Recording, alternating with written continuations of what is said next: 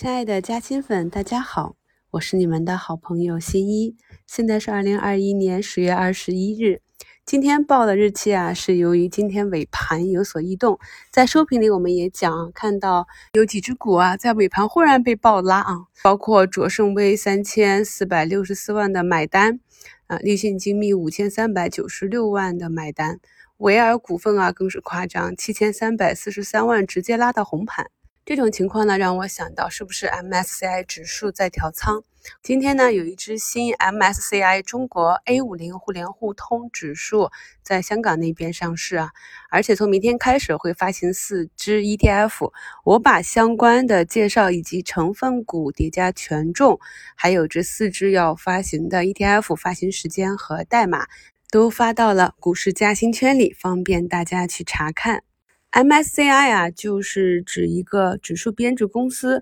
名胜公司。那中国 A 五零互联互通的代表是指数的性质和特点，A 五零代表五十只 A 股股票，互联互通呢指的是沪港通这一互联互通的机制。所以呢，MSCI 中国 A 五零互联互通指数就是指由名胜公司所编制的，追踪五十只通过。沪港深通交易的主要沪深股票表现的指数，那它和上证五零和富时中国 A 五零又有什么区别呢？从编制上来看啊，这支新的 A 五零指数，它的选样空间、选股指标和行业分布都有所不同，更加的均衡。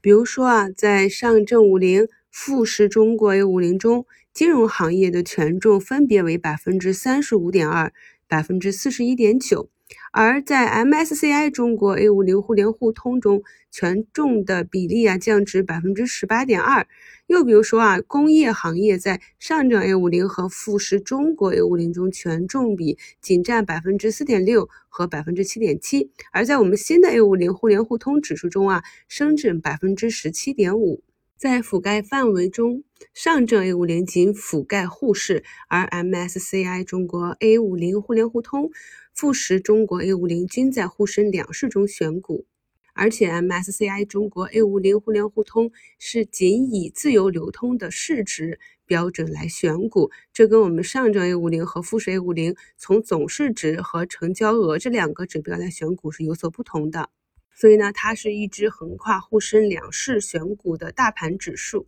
通过降低金融板块、提升工业板块的权重，同时呢，还提升了像新能源啊、医药等板块的配比。新一把它的主要成分股啊以及权重都给大家贴在本节目的介绍中。那我们也可以看出啊，它选择的是一些市值相对较小的行业龙头以及自由流通比例更高的股票。这个新的 A 五零互联互通指数啊，它的基准日啊是二零一二年九月三十日啊。那么从这个时间以来，可以看到它的年化收益率为百分之十点五六，累计增长为百分之一百五十六点七五，长期收益啊是稍微优于上证五零的百分之一百点二一，也优于富时中国 A 五零的百分之一百一十五点五六。我们还可以从这五十只指标股里啊找到许多我们熟悉的个股。那目前呢，有几家基金公司啊，呃，准备去发关于这只 A 五零的 ETF，